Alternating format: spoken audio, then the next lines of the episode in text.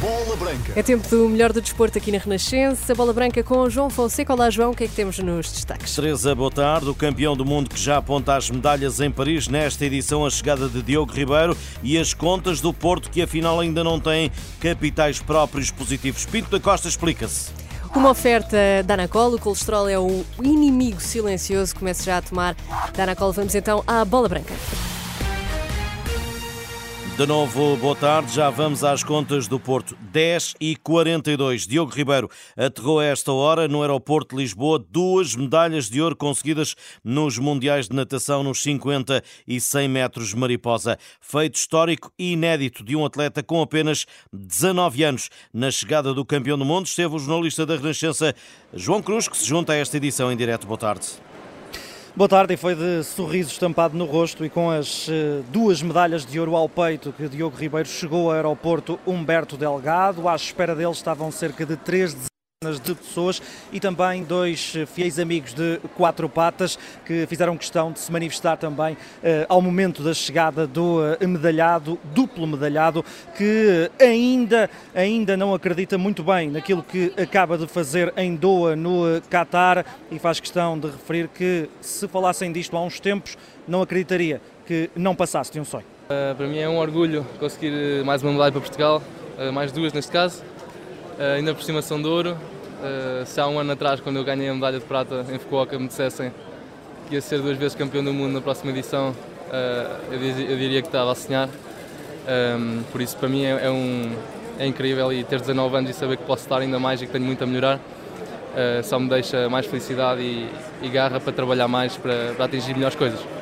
Um pormenor, a medalha dos 50 metros já não é original, porque quando Diogo Ribeiro conquistou, ou melhor, chegou ao quarto depois da primeira conquista, encontrou a partida, algo que acabou por eh, resolver-se com a organização a ceder outra medalha de ouro a Diogo Ribeiro. E agora, depois de um duplo sonho concretizado, vem outro, esse sim, o grande objetivo do nadador. Sim, para mim sempre foi um sonho chegar lá, agora o sonho continua a ser uh, conseguir uma medalha, uh, nunca vai deixar de ser, mesmo que esteja numa final, uh, vai ser sempre um sonho.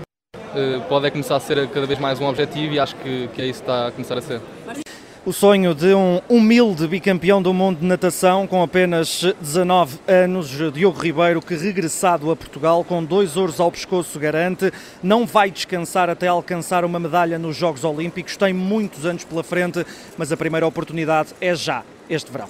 Que serão em eh, Paris eh, neste ano 2024. João Felipe Cruz, o jornalista da Renascença, Diogo Ribeiro, já em Portugal depois da proeza nos Mundiais de Natação.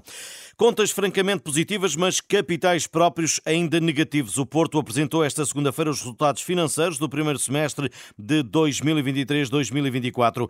35 milhões positivos na SAD, mas capitais próprios de 8,5 milhões ainda no vermelho. Pinto da Costa disse durante a apresentação, que são números que correspondem àquilo que afirmou a 21 de novembro em entrevista à SIC e que seriam dos fatores preponderantes para a sua recandidatura. Foi exatamente o que eu disse, é que iríamos apresentar resultados positivos e os capitais próprios estariam positivos ou perto disso. Confirmaram-se os resultados positivos e os capitais próprios estão praticamente positivos, porque já temos a garantia de, do próxima, de, nos próximos meses, ainda dentro deste, deste mandato, que ficarão positivos, como referiu o Dr. Fernando Gomes, com a entrada dos 60 a 70 milhões de euros do negócio foi feito. Precisamente Fernando Gomes, administrador da SAD Azul e Branco e o responsável pelas finanças, aproveitou a oportunidade para relacionar o ruído eleitoral à volta das contas como arma de arremesso para desvirtuar o desempenho da atual administração. Estas contas assumem uma particular importância relativamente a anos anteriores, porque elas têm sido alvo de comentários e um escrutínio que não tem sido habitual a isto não é estranho o facto de estarmos próximos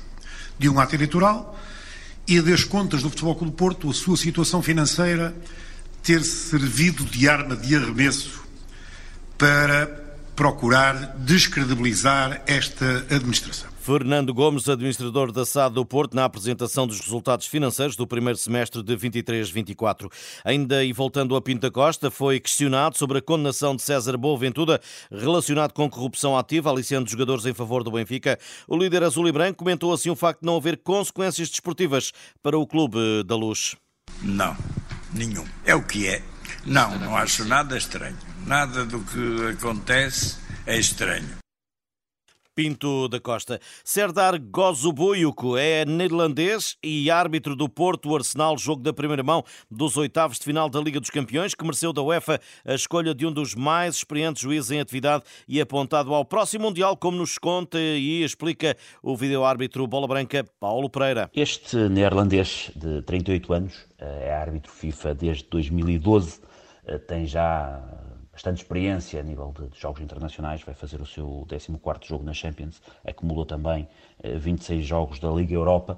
No, nas equipas que, que, que, vai arbitrar agora, eh, esteve na época 2021-2022 num Porto 2, Lazio 1, e, curiosamente, eh, a última vez que arbitrou o, o, Arsenal foi em outubro de 2019, num Arsenal Vitória, mais uma equipa portuguesa eh, que se cruzou com, com este árbitro neerlandês. É um árbitro experiente, é um árbitro que tem uma tendência grande a deixar jogar, a deixar o jogo fluir, e, e é um, um, árbitro que na Europa da arbitragem uh, se afigura como um dos uh, pretendentes a estarem no próximo Mundial de Futebol. Serdar eh, Gozobuico, Porto Arsenal, o árbitro neerlandês na próxima quarta-feira.